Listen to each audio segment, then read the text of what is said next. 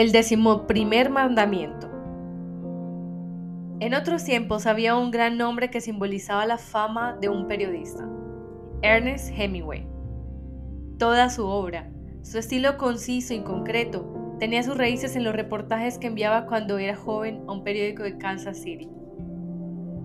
Ser periodista significaba entonces acercarse más que nadie a la realidad, recorrer todos sus rincones ocultos, ensuciarse las manos con ella. Hemingway estaba orgulloso de que sus libros estuvieran tan abajo, junto a la tierra misma, y al mismo tiempo tan alto en el cielo del arte. Pero cuando dice para sus adentros la palabra periodista, y esa palabra denomina hoy en Francia incluso a los redactores de radio y televisión y hasta los fotógrafos de prensa, Bernard no se imagina Hemingway, y el género en el que ansía destacar no es el reportaje, más bien sueña con publicar en un semanario influyente artículos ante los que tiemblen todos los colegas de su padre, o entrevistas.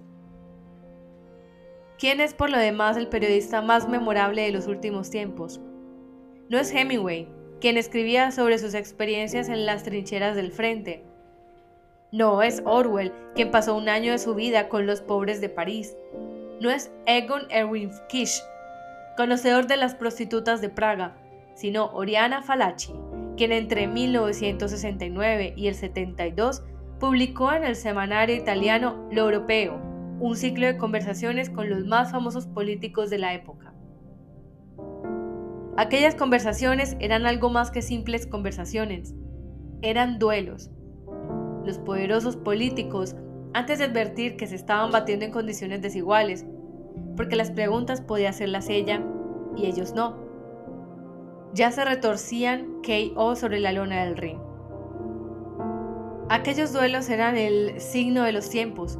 La situación había cambiado. El periodista comprendió que lo de hacer preguntas no era simplemente el método de trabajo de un reportero, que realiza sus investigaciones modestamente con una libreta y un lápiz en la mano, sino un modo de ejercer el poder. Periodista no es aquel que pregunta, sino aquel que tiene el sagrado derecho de preguntar, de preguntarle a quien sea lo que sea. ¿Acaso no tenemos todos ese derecho? ¿Y no es acaso la pregunta un puente de comprensión tendido entre hombre a hombre? Quizá. Por eso precisaré mi afirmación. El poder del periodista no está basado en el derecho a preguntar, sino en el derecho a exigir respuestas. Fíjese bien, por favor, en que Moisés no incluyó entre los diez mandamientos el de no mentirás.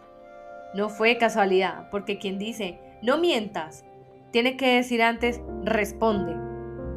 Y Dios no le dio a nadie el derecho a exigir de otro una respuesta. No mientas, di la verdad. Son palabras que un hombre no debería decirle a otro si lo considera un igual. Quizá Dios sea el único en tener derecho a decírselas, pero no tiene ningún motivo para hacerlo, porque todo lo sabe y no hace falta nuestra respuesta. Entre el que da órdenes y el que tiene que obedecerlas, no hay una desigualdad tan radical como entre quien tiene derecho a exigir una respuesta y quien tiene la obligación de responder. Por eso el derecho a exigir una respuesta se otorgaba desde siempre solo en casos excepcionales, por ejemplo, al juez que investiga un delito. En nuestro siglo se adjudicaron este derecho los estados fascistas y comunistas y no en situaciones excepcionales, sino para siempre. Los ciudadanos de esos países saben que en cualquier momento puede producirse una situación en la que serán llamados a responder. ¿Qué hicieron ayer? ¿Qué piensan en lo más oculto de su alma? ¿De quién hablan cuando se encuentran con A? Es cierto que mantienen una relación íntima con B.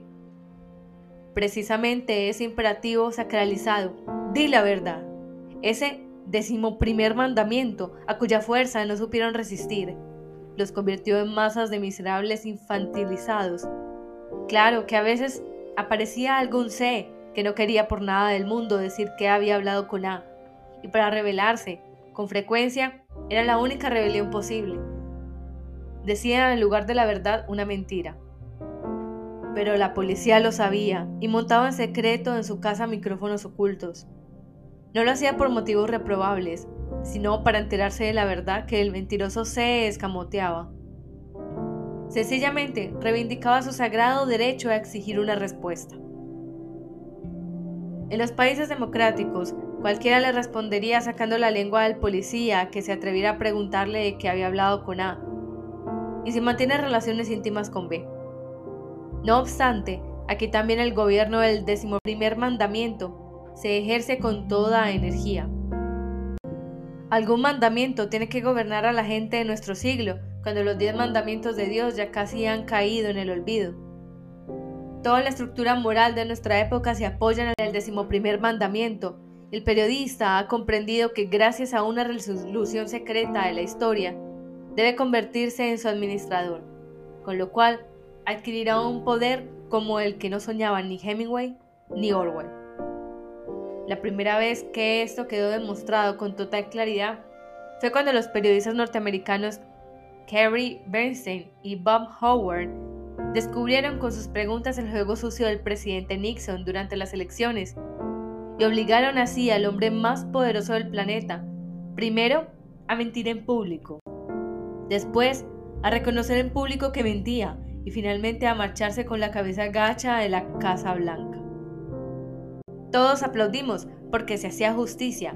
Paul aplaudía además porque en aquel episodio intuía un gran cambio histórico, un hito un momento inolvidable en el que se producía un cambio. Aparecía un nuevo poder, el único capaz de destronar al viejo profesional del poder, que hasta entonces era el político. Destronarlo no por armas o por intrigas, sino mediante la mera fuerza de la pregunta. Dime la verdad, dice el periodista, y nosotros naturalmente podemos preguntar cuál es el contenido de la palabra verdad para aquel que administra la institución del decimoprimer mandamiento. Para que no haya confusiones, subrayamos que no se trata de la verdad divina por la que murió en la hoguera Jan Hus, ni de la verdad de la ciencia y el libre pensamiento por la que quemaron a Giordano Bruno. La verdad que corresponde al decimoprimer mandamiento no se refiere ni a la fe ni al pensamiento, es una verdad de la planta baja de la ontología, la verdad puramente positiva de los hechos. ¿Qué hizo sea ayer y qué es lo que de verdad piensa en lo más profundo de su alma? ¿De qué habla cuando se reúne con A? ¿Mantiene relaciones íntimas con B? No obstante, aunque esté en la planta baja de la ontología, es la verdad de nuestra época y tiene la misma fuerza explosiva que en otros tiempos tuvieron la verdad de Hus o la de Giordano Bruno. ¿Ha tenido relaciones íntimas con B? Pregunta el periodista. Se miente y dice que no conoce a B, pero el periodista sonríe en silencio, porque un fotógrafo de su periódico hace ya tiempo que fotografió secretamente a B, desnuda, en brazos de C, y solo de él depende cuándo será público el escándalo, incluidas las frases del mentiroso C cuando afirma con cobardía y descaro que no conoce a B. Empieza la campaña electoral. El político salta del avión al helicóptero, del helicóptero al coche, se esfuerza, suda, engulle su almuerzo a la carrera, grita con el micrófono, pronuncia discursos de dos horas, pero al final siempre dependerá del Bernstein o de Woodward cuál es de las 50.000 frases que pronunció llegará a las páginas de los periódicos o será citada en la radio. Por eso el político querrá aparecer en la radio o en la televisión en directo, solo que eso no es posible más que por medio de Oriana Falachi, que es dueña y señora del programa y quien será quien le hará las preguntas. El político querrá aprovechar el momento en que por fin no ve toda la nación y decir enseguida lo que siente. Pero Woodward solo le va a preguntar por lo que no siente en lo más mínimo, por lo que no quiere ni mencionar. Se encuentra así en la situación clásica del bachiller al que han convocado a la pizarra y que intenta emplear el viejo truco. Pondrá cara a responder a la pregunta, pero en realidad hablará de lo que para la emisión preparó en su casa.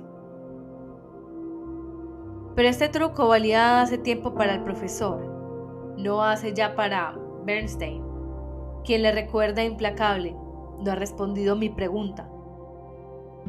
¿A quién le iba a interesar hoy la carrera de político? ¿Quién iba a querer que estuvieran toda la vida convocándolo a la pizarra? Desde luego, no el hijo del diputado Bertrand Bertrand. La imagología. El político depende del periodista, pero ¿de quién dependen los periodistas? De los que pagan. Y los que pagan son agencias publicitarias que compran de los periódicos el espacio y de la televisión el tiempo para sus anuncios. A primera vista, se diría que se dirigían sin vacilar a todos los periódicos que se venden bien y que pueden por tanto incrementar la venta de producto ofrecido. Pero esa es una visión ingenua del asunto. Vender el producto no es tan importante como creemos. Basta con fijarse en los países comunistas. No es posible afirmar que los millones de retratos de Lenin que cuelgan por todas partes pueden incrementar el amor por Lenin. Las agencias de publicidad de los partidos comunistas, los llamados departamentos de agitación y propaganda, olvidaron hace ya mucho tiempo el objetivo práctico de su actividad, hacer que el sistema comunista sea amado y se convirtieron en un fin en sí mismas. Crearon su idioma, sus fórmulas, su estética. Los directores de esas agencias tenían antes un poder absoluto sobre el arte en sus países. Su idea sobre el estilo de vida, que cultivan, difunden e imponen a las naciones pobres. Objetarán ustedes que la publicidad y la propaganda no pueden compararse, porque una está al servicio del comercio y otra al de las ideologías. No entienden ustedes nada. Hace unos 100 años, en Rusia, los marxistas perseguidos comenzaron a reunirse en secreto en pequeños círculos para estudiar el manifiesto de Marx. Simplificaron el contenido de esta sencilla ideología para difundirla a nuevos círculos cuyos miembros, simplificando aún más esta simplificación de lo sencillo, la transmitieron a otros y esos a otros, de modo que cuando el marxismo se hizo conocido y poderoso en todo el planeta, no quedaba de él más que una colección de seis o siete consignas, tan deficientemente ligadas entre sí, que es difícil llamarlas ideología. Y precisamente porque lo que quedó de Marx hace ya tiempo que no constituye un sistema lógico de ideas, sino apenas una serie de imágenes y consignas sumergentes. Un obrero que sonríe con un martillo, un hombre negro, uno blanco y uno amarillo que se dan fraternalmente la mano, la paloma de la paz que echa a volar hacia el cielo, etcétera, etcétera. Podemos hablar justificadamente de la gradual, general y planetaria transformación de la ideología en imagología. Imagología. ¿Quién inventó primero ese magnífico neologismo? ¿Paul o yo? Al fin y al cabo, eso no es lo que importa. Lo importante es que esta palabra nos permite finalmente unir bajo un mismo techo lo que tiene tantos nombres. Las agencias publicitarias, los asesores de imagen de los hombres de Estado, los diseñadores que proyectan las formas de los coches y de los aparatos de gimnasia, los creadores de moda, los peluqueros y las estrellas del show business, que dictan la norma de belleza física a la que obedecen todas las ramas de la imagología. Claro, que los imagólogos existían antes de que hubieran creado sus poderosas instituciones tal como las conocemos hoy. Hasta Hitler tenía su imajólogo personal, que se ponía ante él y le enseñaba pacientemente los gestos que debía hacer durante sus discursos para fascinar a las masas. Solo que si entonces aquel imajólogo hubiera dado a los periodistas una entrevista en la que hubiese divertido a los alemanes contándoles que Hitler no iba a mover las manos, no habría sobrevivido más de medio día a su indiscreción. Hoy, en cambio, el imajólogo no solo no oculta su actividad, sino que con frecuencia habla en lugar de sus hombres de Estado. Le explica al público lo que les ha enseñado y lo que ha logrado que olvidaran, cómo van a comportarse de acuerdo con sus instrucciones, qué fórmulas utilizarán y qué corbata llevarán puesta. Y no debe extrañarnos su autosuficiencia. La imagología ha conquistado en las últimas décadas una victoria histórica sobre la ideología. Todas las ideologías fueron derrotadas, sus dogmas fueron finalmente desenmarcados como simples ilusiones y la gente dejó de tomarlos en serio.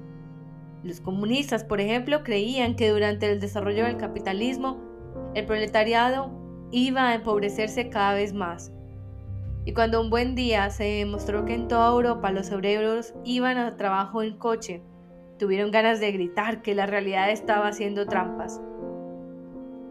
La realidad era más fuerte que la ideología, y precisamente en ese sentido la imagología la superó. La imagología es más fuerte que la realidad, que por lo demás hace ya mucho tiempo que no es lo que era para mi abuela, que vivía en un pueblo de Moravia y lo conocía aún todo por su propia experiencia.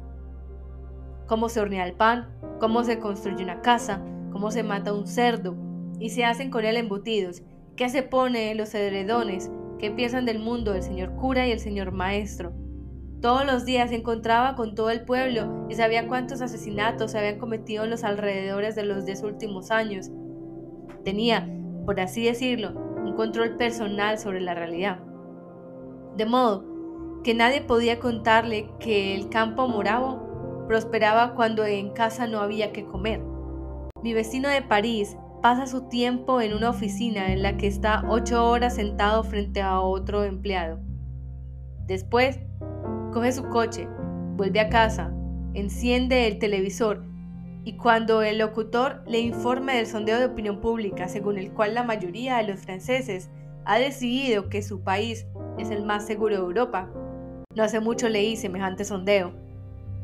Abrirá de pura felicidad una botella de champán y jamás sabrá que ese mismo día se cometieron en su calle tres robos y dos asesinatos. Los sondeos de opinión pública son el instrumento decisivo del poder imagológico, que gracias a ellos vive en total armonía con el pueblo. El imajólogo bombardea a la gente con preguntas, cómo evoluciona la economía francesa, ¿Habrá guerra? ¿Existe en Francia el racismo? ¿Es el racismo bueno o malo? ¿Quién es el mejor escritor de todos los tiempos? ¿Está Hungría en Europa o en Polinesia? ¿Cuál de los hombres de Estado del mundo es más sexy? Y como la realidad es para el hombre de hoy un continente cada vez menos visitado y menos amado, para lo cual tiene motivos suficientes, los veredictos de los sondeos se han convertido en una especie de realidad superior por decirlo de otra manera, se ha convertido en la verdad. Los sondeos de opinión pública son un parlamento en sesión continua que tiene la función de crear la verdad. La verdad más democrática que jamás haya existido, como nunca entrará en contradicción con el parlamento de la verdad, el poder de los imagólogos vivirá siempre en la verdad. Y aunque sé que todo lo humano es perecedero, no soy capaz de imaginar qué es lo que podría acabar con ese poder. En cuanto a la comparación entre la ideología y la imagología, querría añadir lo siguiente. Las ideologías eran como enormes ruedas tras el escenario que daban vueltas y ponían en movimiento las guerras, las revoluciones, las reformas. Las ruedas de la imagología dan vueltas, pero esto no incide sobre la historia, las ideologías luchaban unas contra otras y cada una de ellas era capaz de llenar con su pensamiento toda una época. La imagología organiza ella misma la alternancia pacífica de sus sistemas al ritmo veloz de las temporadas. Dicho con palabras de Paul, las ideologías pertenecían a la historia, mientras que el gobierno de la imagología comienza allí donde termina la historia. La palabra cambio, tan querida para nuestra Europa, ha adquirido un nuevo significado. No significa un nuevo estadio de una evolución continua, como lo entendían Vico, Hegel y Marx, sino un desplazamiento de un sitio a otro, de un lado a otro, de aquí hacia atrás, de atrás hacia la izquierda, de la izquierda hacia adelante, tal como lo entienden los astres que inventan un nuevo modelo para la nueva temporada si los imagólogos han decidido que en el club de gimnasia al que va Agnes todas las paredes estarán recubiertas de enormes espejos, no es porque los que hacen gimnasia necesiten observarse durante sus ejercicios, sino porque en la ruleta imagológica el espejo se ha convertido en este momento en un número afortunado. Si en el momento en que escribo estas páginas todos han decidido que Martin Heidegger debe ser considerado un delirante y un perro sarnoso. No es porque su pensamiento haya sido superado por otros filósofos, sino porque la ruleta imacológica se ha convertido en un número desafortunado, en un antiideal. Los imagólogos crean sistemas de ideales y antiideales, los sistemas que tienen corta duración y cada uno de los cuales es rápidamente reemplazado por otro sistema, pero que influyen en nuestro comportamiento, nuestras opiniones políticas y preferencias estéticas, en el color de las alfombras y los libros que elegimos, tan poderosamente como en otros tiempos eran capaces de dominarnos los sistemas de los ideólogos. Tras esos comentarios puedo volver al comienzo de la reflexión. El político depende del periodista. ¿De quién dependen los periodistas? De los imajólogos. El imajólogo es un hombre de convicciones y de principios. Exige del periodista que su periódico, canal de televisión, emisora de radio, responda al sistema imagológico de un momento dado. Y eso es lo que los imagólogos controlan de tanto en tanto, cuando deciden si van a apoyar a este o a aquel periódico. Un día, también observaron, así desde lo alto, la emisora de radio en la que Bernard es redactor y en la que Paul tiene todos los sábados un breve espacio llamado El Derecho y la Ley. Prometieron conseguir para la emisora muchos contratos publicitarios y organizaron además para ella una campaña con carteles por toda Francia. Pusieron, sin embargo, condiciones a las que el director del programa, apodado El Oso, no pudo sino someterse. Poco a poco comenzó a acortar los comentarios para que el oyente no se aburriera con extensas reflexiones. Hizo que los cinco minutos de monólogo de cada redactor fueran interrumpidos por preguntas de otro redactor para que diera la impresión de un diálogo. Ponía muchas más cortinas musicales, dejaba con frecuencia sonar la música por debajo de la palabra y aconsejaba a todos los que hablaban por el micrófono que manifestasen al máximo una ligera soltura y una despreocupación juvenil, gracias a las cuales se embellecían mis sueños matinales, en los que las noticias del tiempo se convertían para mí en ópera cómica. Como le importaba que sus subordinados no dejaran de ver en él a un poderoso oso, intentó con todas sus fuerzas conservar en sus puestos a todos sus colaboradores. Solo en una cosa se dio. El programa habitual, el derecho y la ley, era considerado por los imagólogos tan evidentemente aburrido que se negaron a discutir acerca de él, y lo único que hicieron fue reírse mostrando sus dientes excesivamente blancos. El oso prometió que en un plazo breve eliminaría el programa, pero después le dio vergüenza haber cedido. Le daba aún más vergüenza porque Paul era su amigo. El ingenioso aliado de sus sepultureros. El director de informativos era apodado el oso y resultaba imposible que tuviera otro apodo. Era voluminoso, lento y aunque hubiera un buenazo, todos sabían que era capaz de dar con su zarpa un buen golpe cuando se enfadaba. Los imagólogos que tuvieron el descaro de enseñarle cómo tenía que hacer su trabajo habían conseguido agotar casi toda su bondad osuna. Ahora estaba sentado en el bar de la emisora, rodeado de alguno de sus colaboradores, y decía, esos estafadores de la publicidad son como marcianos, no se comportan como la gente normal. Cuando te dicen a la cara las cosas más desagradables, tienen el rostro encendido de felicidad. No emplean más de 60 palabras y se expresan en frases que nunca pueden tener más de cuatro palabras. Su discurso es la unión de tres términos técnicos que no entiendo y una, o como máximo, dos ideas absolutamente primitivas. No sienten absolutamente ninguna vergüenza y no tienen el menor complejo de inferioridad. Esa es precisamente la prueba de su poder. Aproximadamente en ese momento apareció en el bar Paul. Al verlo, todos se sintieron incómodos, en especial porque Paul venía de muy buen grado. Se llevó un café del mostrador y se sentó con los demás. En presencia de Paul, el oso no se sentía a gusto, le daba vergüenza haberlo dejado en la estacada y no tener el valor de decírselo a la cara. Le invadió una nueva ola de odio hacia los imagólogos y dijo, Estoy dispuesto a hacerles caso a esos cretinos y convertir la información meteorológica en un diálogo de payasos. Lo peor es cuando inmediatamente después habla Bernard de un accidente de avión en el que han muerto 100 pasajeros. Aunque estoy dispuesto a dar la vida para que los franceses se diviertan, las noticias no son una payasada. Todos pusieron cara de estar de acuerdo, menos Paul.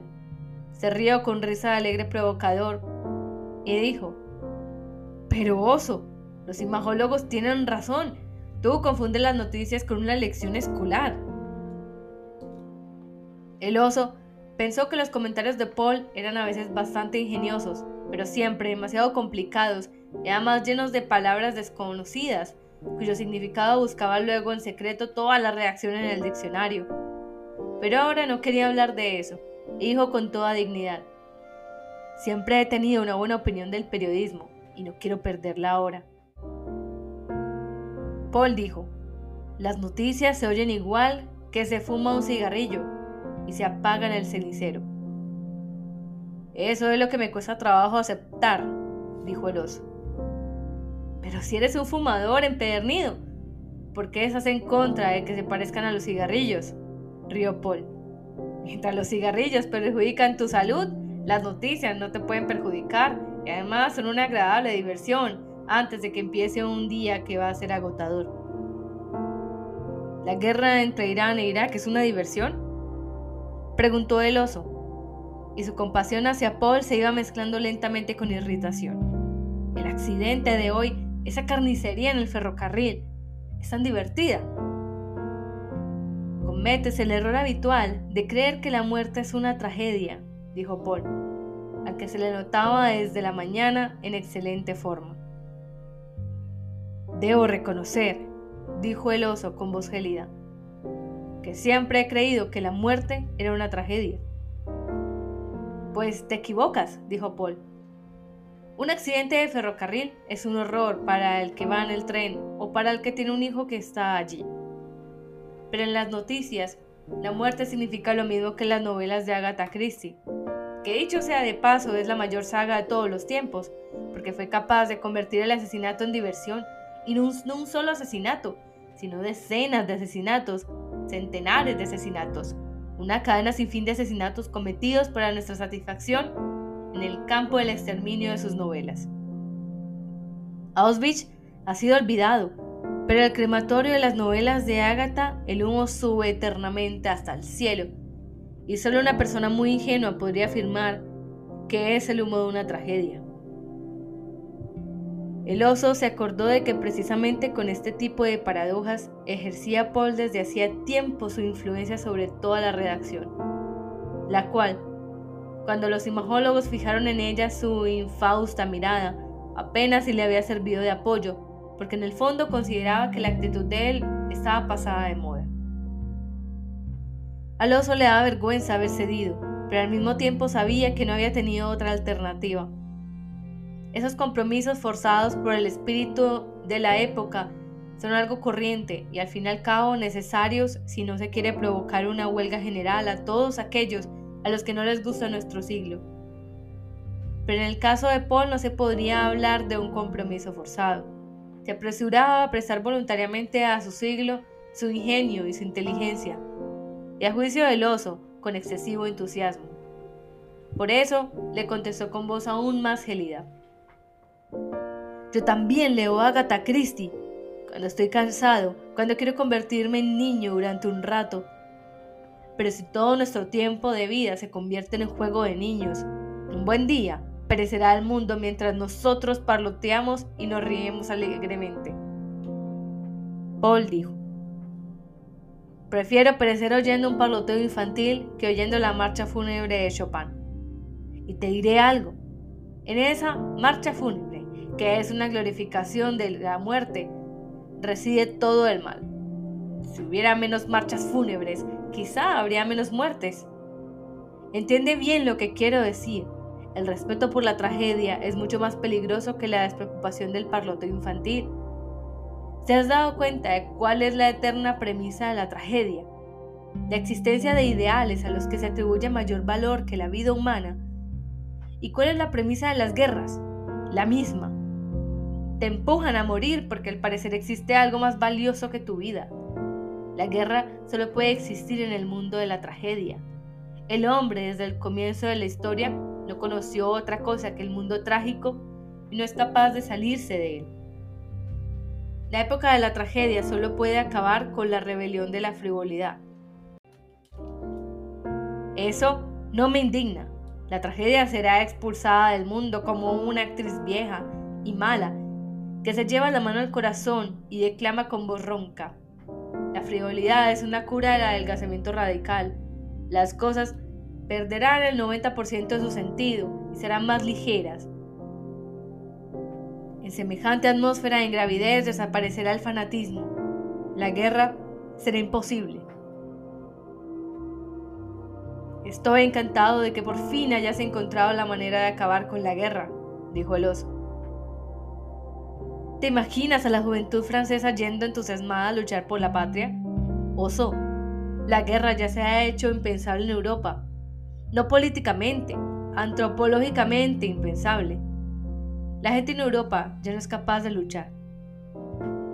No me digan que dos hombres que están en profundo desacuerdo pueden sin embargo quererse. Esos son cuentos para niños. Pueden quererse si no expresasen sus opiniones o se hablasen de ellas solo en tono de broma y atenuasen así su significado. En ese modo, habrían hablado hasta ahora Paul y el oso. Pero en cuanto estalla el conflicto, ya es tarde. No se trata de que crean con tanta firmeza en las opiniones que defienden, sino de que no soportan no tener razón. Fíjense en estos dos, su discusión no va a cambiar nada, no conducirá a decisión alguna, no influirá en la marcha de las cosas, completamente estéril, inútil, destinada únicamente a este bar y su aire vaciado, junto con el cual abandonará el local en cuanto las señoras de limpieza abran las ventanas. Y sin embargo, fíjense lo atento que está el reducido público que rodea las mesas. Todos guardan silencio y los escuchan. Se han olvidado hasta de tomarse el café. Lo único que ahora les importa a ambos contendientes es cuál de ellos será reconocido por esta pequeña opinión pública como poseedor de la verdad. Porque ser reconocido como aquel que no posee la verdad significa para cada uno de ellos lo mismo que perder el honor o perder una parcela del propio yo. En sí, la opinión que lo sostiene no les importa tanto, pero como convirtieron una vez esa opinión en atributo de su yo, cualquiera que lo toque será como si clavara algo en su cuerpo. En lo más hondo de su alma, el oso se sentía satisfecho de que Paul ya no fuera a hacer sus sofisticados comentarios. Su voz, llena de orgullo osuno, era cada vez más callada y gélida. En cambio, Paul hablaba en voz cada vez más alta y se le ocurrían ideas cada vez más exageradas y provocativas. Dijo, la cultura con mayúscula no es más que una hija de la perversión europea que se llama historia, esa manía de ir siempre hacia adelante, de considerar la marcha a las generaciones como una carrera de relevos en la que cada uno supera a su predecesor para ser superado por el que sigue. Sin esta carrera de relevos llamada historia no existiría el arte europeo y lo que la caracteriza, el ansia de originalidad, el ansia de cambio, Robespierre, Napoleón, Beethoven, Stalin, Picasso, todos son competidores en esta carrera de relevos, todos compiten en el mismo estadio. ¿Beethoven y Stalin van juntos? preguntó el oso con helada ironía. Por supuesto, aunque te choque, la guerra y la cultura son los dos polos de Europa, un cielo y un infierno, su gloria y su vergüenza, pero no es posible separarlos. Cuando se acabe uno se acabará el otro, y uno no puede acabar sin el otro. Eso de que en Europa no haya guerras desde hace 50 años tiene alguna misteriosa relación con que hace 50 años que no aparece ningún Picasso. Te voy a decir una cosa, Paul, dijo el oso muy lentamente, como si levantase su pesada garra para dar de inmediato un golpe. Si se acaba la cultura con mayúscula, se acabarán también tus ideas paradójicas, porque la paradoja forma parte de la cultura con mayúsculas y lo parloteo infantil, Me cuentas a esos jóvenes que en otros tiempos se sumaban a los nazis o a los comunistas, pero no por cobardía o para hacer carrera, sino por exceso de inteligencia. No hay nada que exija un esfuerzo mayor del pensamiento que una argumentación que debe justificar el dominio del no pensamiento. Yo tuve oportunidad de experimentarlo en mi propia piel y de verlo con mis propios ojos después de la guerra, cuando los intelectuales y los artistas ingresaban como borregos en el Partido Comunista, que luego, con gran satisfacción, lo liquidó sistemáticamente. Tú haces lo mismo. Tú eres un ingenioso aliado de tus propios sepultureros. Asno total. En la pequeña radio que yacía entre las cabezas de ambos, sonaba la voz familiar de Bernard. Hablaba con un actor cuya película debía estrenarse en los próximos días. La elevación del tono de voz del actor los despertó de su sopor. Vine aquí para hablar con usted de la película y no de mi hijo. No tema, ya le llegará el turno a la película, decía la voz de Bernard. La actualidad tiene sus exigencias se ha dicho que usted mismo desempeñó algún papel en el escándalo de su hijo. Cuando usted me invitó, me dijo expresamente que quería hablar conmigo de la película, así que vamos a hablar de la película y no de mis cuestiones privadas.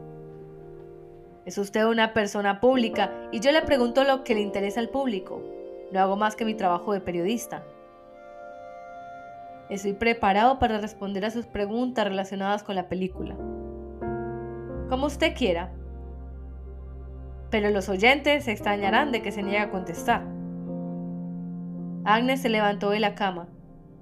Un cuarto de hora después de que se hubiera marchado al trabajo, se levantó también Paul, se vistió y bajó a recoger el correo de la portería. Una de las cartas era del oso. Le comunicaba con muchas frases en las que se mezclaban un humor amargo y unas disculpas, lo que ya sabemos. El trabajo de Paul en la emisora había terminado. Leyó la carta cuatro veces, luego hizo un gesto de desdén con la mano y se marchó a la oficina. Pero no daba pie con bola, era incapaz de concentrarse, solo pensaba en aquella carta. ¿Tan grande había sido aquel golpe para él? Desde un punto de vista práctico, en absoluto, pero sin embargo le dolía. Durante toda su vida había oído en compañía de abogados. Era feliz cuando podía dar un seminario de la universidad. Era feliz cuando hablaba por la radio. No es que la profesión de abogado no le gustase, por el contrario, sentía un afecto por sus acusados. Trataba de comprender sus delitos y darles un sentido. No soy un abogado, soy un poeta en la defensa, decía en broma.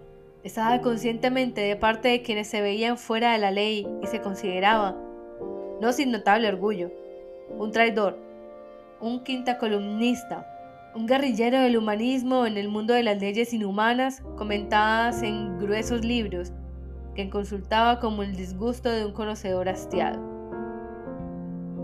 Le importaba mantener sus relaciones con la gente que estaba fuera del Palacio de Justicia, con los estudiantes, con los escritores, con los periodistas, para mantener la conciencia y no una mera ilusión de que era uno de ellos. Se sentía ligado a ellos y sufría al ver que la carta del oso lo enviaba de regreso a su despacho y a los tribunales. Pero además le afectaba otra cosa. Cuando el oso le había llamado el día anterior, aliado a sus propios sepultureros, pensó que había sido un insulto elegante sin contenido concreto alguno. No había sido capaz de imaginar nada que respondiera al significado de la palabra sepultureros. Entonces, no sabía nada acerca de sus sepultureros.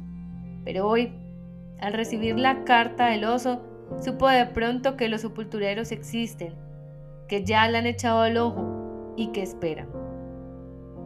De pronto comprendió que los demás le ven de un modo distinto a como él se ve y como cree que le ven otros. El único de los colaboradores de la emisora que había tenido de irse era precisamente él, aunque, y de eso no tenía la menor duda, el oso lo había defendido como había podido. ¿Por qué irritaba a los publicitarios? Por otra parte, sería ingenuo si pensara que fueron solo ellos los que consideraron que era inaceptable. Tiene que haberle resultado inaceptable a otros, sin que él lo sospechara. Algo tiene que haber pasado con su imagen. Algo tiene que haber pasado y él no sabe qué y nunca lo sabrá. Porque es así y vale para todos. Nunca sabremos por qué irritamos a la gente, qué es lo que nos hace simpáticos, qué es lo que nos hace ridículos. Nuestra propia imagen es para nosotros nuestro mayor misterio. Paul se dio cuenta de que ese día no iba a ser capaz de pensar en otra cosa, así que cogió el teléfono e invitó a Bernard a comer en un restaurante. Se sentaron frente a frente y Paul ardía en deseos de hablar de la carta que había recibido del oso, pero como era bien educado, dijo antes, todavía esta mañana. Al actor se lo hiciste correr como un conejo. Sí, dijo Bernard. Seguramente se me fue la mano, pero estaba de un humor horrible. Ayer recibí una visita que no olvidaré. Vino a verme un desconocido, una cabeza más alto que yo y con una barriga enorme. Se presentó. Me hizo una sonrisa peligrosamente amable y me dijo, tengo el honor de darle este diploma. Después me entregó un gran tubo de cartón e insistió en que le abriera su presencia. Había un diploma de colores con una letra preciosa. Ponía Bernard Bertrand ha sido nombrado asno total. ¿Qué? Se echó a reír Paul, pero enseguida se contuvo al ver la cara seria y móvil de Bernard, en la que no se advertía la menor huella de diversión. Sí, repitió con voz tétrica Bernard. He sido nombrado asno total. ¿Y quién te nombró? ¿Menciona el nombre de alguna organización? No, solo una firma ilegible. Bernard volvió a describir varias veces lo que había pasado y luego añadió, al principio no podía creer lo que veía en mis ojos. Tenía la sensación de que había sido víctima de un atentado. Tenía ganas de gritar y llamar a la policía, pero después me di cuenta de que no podía hacer nada. El tipo aquel sonrió y me dio la mano. Permítame que le felicite, dijo, y yo estaba tan confundido que se la estreché. Tú le diste la mano. De verdad le diste las gracias, dijo Paul, y apenas podría contener la risa. Cuando comprendí que no podía meter en la cárcel a aquel tipo, Quise demostrar sangre fría y me comporté como si todo lo que estaba pasando fuese completamente normal y no me afectase en lo más mínimo. Es inevitable, dijo Paul. Cuando uno lo nombra asno, empieza a portarse como un asno. Desgraciadamente es así, dijo Bernard. ¿Y no sabes quién era? Se te habrá presentado al llegar. Estaba tan excitado que me olvidé inmediatamente del nombre. Paul no pudo evitar reírse de nuevo. Ya lo sé. Tú dirás que es una broma, por supuesto, tienes toda la razón, dijo Bernard. Pero eso no me sirve de nada. Pienso en ello desde entonces y no puedo pensar en otra cosa. Paul ya no se reía, porque había comprendido que Bernard decía la verdad. Sin duda no pensaba desde ayer en otra cosa. ¿Cómo reaccionaría Paul si recibiera un diploma así? Igual que Bernard. Cuando uno lo nombra en asno total, eso significa que al menos una persona lo ve como asno y desea que lo sepa. En sí mismo, eso ya es muy desagradable, y es bastante posible que no sea una sola persona, sino que se trate de una iniciativa de una decena de personas. También es posible que esas personas preparen algo más, que manden, por ejemplo, la noticia a los periódicos y que mañana bajo la rúbrica de entierros, bodas y condecoraciones de Le Monde aparezca una nota diciendo que Bernard ha sido nombrado asno total. Más tarde Bernard le confesó, y Paul no sabía si reír o llorar, que ese mismo día, después de que el desconocido se le entregara, le había enseñado el diploma a todas las personas con las que se había encontrado No quería quedarse solo con su vergüenza. Trataba de implicar en ella a todas las personas y por eso les explicaba a todos que el ataque no iba solo contra él. Si hubiera sido solo para mí, me lo hubieran llevado a casa, a mi dirección. Pero me lo llevaron a la radio. Es un ataque contra mí como periodista. Un ataque contra todos nosotros. Paul cortaba la carne en su plato, bebía vino y se decía, Así que aquí están sentados dos amigos. Uno de ellos se llama Asno Total y el otro ingenioso aliado de sus sepultureros. Y se dio cuenta, la emocionada simpatía por un joven amigo no hizo con ello más que crecer, de que sus adentros ya nunca le llamará Bernard, sino exclusivamente Asno Total. Y no por maldad, sino porque nadie sería capaz de resistirse a un título tan hermoso. Ninguno de aquellos a quienes Bernard, en su insensata excitación, había enseñado el diploma, tampoco le llamará nunca de otro modo. Entonces, pensó que había sido un gesto muy amistoso por parte del oso llamarle ingenioso aliado de sus sepultureros, solo durante la conversación en la mesa. Que si le hubiera escrito ese título en un diploma honorífico, la cosa hubiera sido peor. Y de ese modo, el sufrimiento de Bernard casi le había hecho olvidar su propio sufrimiento. Y cuando Bernard le dijo, a ti también te ocurrió algo desagradable, apenas hizo un gesto con desdén con la mano. No es nada. Y Bernard asintió. Enseguida pensé que eso no podía afectarte. Tú puedes hacer otras mil cosas mejores. Cuando Bernard lo acompañó hasta el coche, Paul dijo melancólicamente, el oso se equivoca y los imagólogos tienen razón. El hombre no es más que su imagen.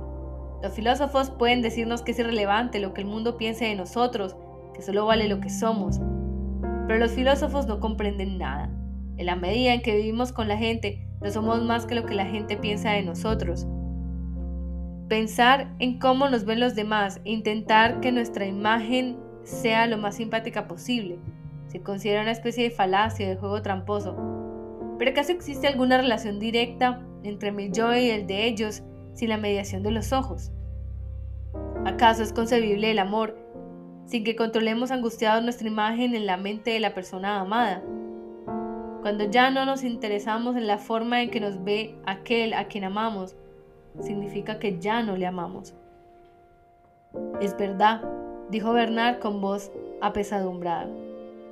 Es una ilusión ingenua creer que nuestra imagen no es más que una apariencia tras la cual está escondido nuestro yo, como la única esencia verdadera, independiente de los ojos del mundo. Los imagólogos han descubierto con cínico radicalismo que es precisamente todo lo contrario. Nuestro yo es una mera apariencia, inaprensible, indescriptible, nebulosa, mientras que la única realidad, demasiado aprensible y descriptible, en nuestra imagen a los ojos de los demás. Y lo peor es que no eres su dueño. Primero intentas dibujarla tú mismo, después quieres al menos influir en ella y controlarla, pero en vano. Basta con una frase malintencionada y te conviertes para siempre en una criatura tristemente simple. Se tuvieron junto al coche y Paul vio ante sí el rostro de Bernard, aún más angustiado y pálido. Tenía hace un momento la mejor voluntad de consolar a su amigo y ahora veía que sus palabras le habían afectado. Lo lamentaba. Se había dejado arrastrar por sus reflexiones solo porque pensaba en sí mismo, en su propia situación y no en Bernard. Pero ya nada podía hacerse. Se despidieron y Bernard le dijo, con una timidez que lo emocionó, Solo te pido que no se lo digas a Laura y a Agnes tampoco. Paul estrechó con sinceridad la mano de su amigo. Puedes estar seguro. Regresó a la oficina y se puso a trabajar. El encuentro con Bernard, curiosamente, le había servido de consuelo y se sentía mejor que por la mañana. Por la noche, se encontró en casa con Agnes. Le contó lo de la carta e inmediatamente subrayó que todo aquello no significaba nada para él. Trató de decirlo riendo, pero Agnes se dio cuenta de que entre las palabras y la risa, Paul tosía. Ella conocía aquella tos. Siempre sabía controlarse cuando le sucedía algo desagradable, y solo aquella tos corta, tímida, de la que no era consciente, le traicionaba. Necesitaban que la programación fuera más divertida y juvenil, dijo Agnes. Sus palabras tenían una intención irónica e iban dirigidas contra quienes habían suspendido el programa de Paul. Luego le acarició la cabeza, pero no debía haber hecho todo aquello. Paul ve en los ojos de ella su imagen. la imagen de un hombre humillado, al que habían condenado a no ser ya ni joven ni divertido.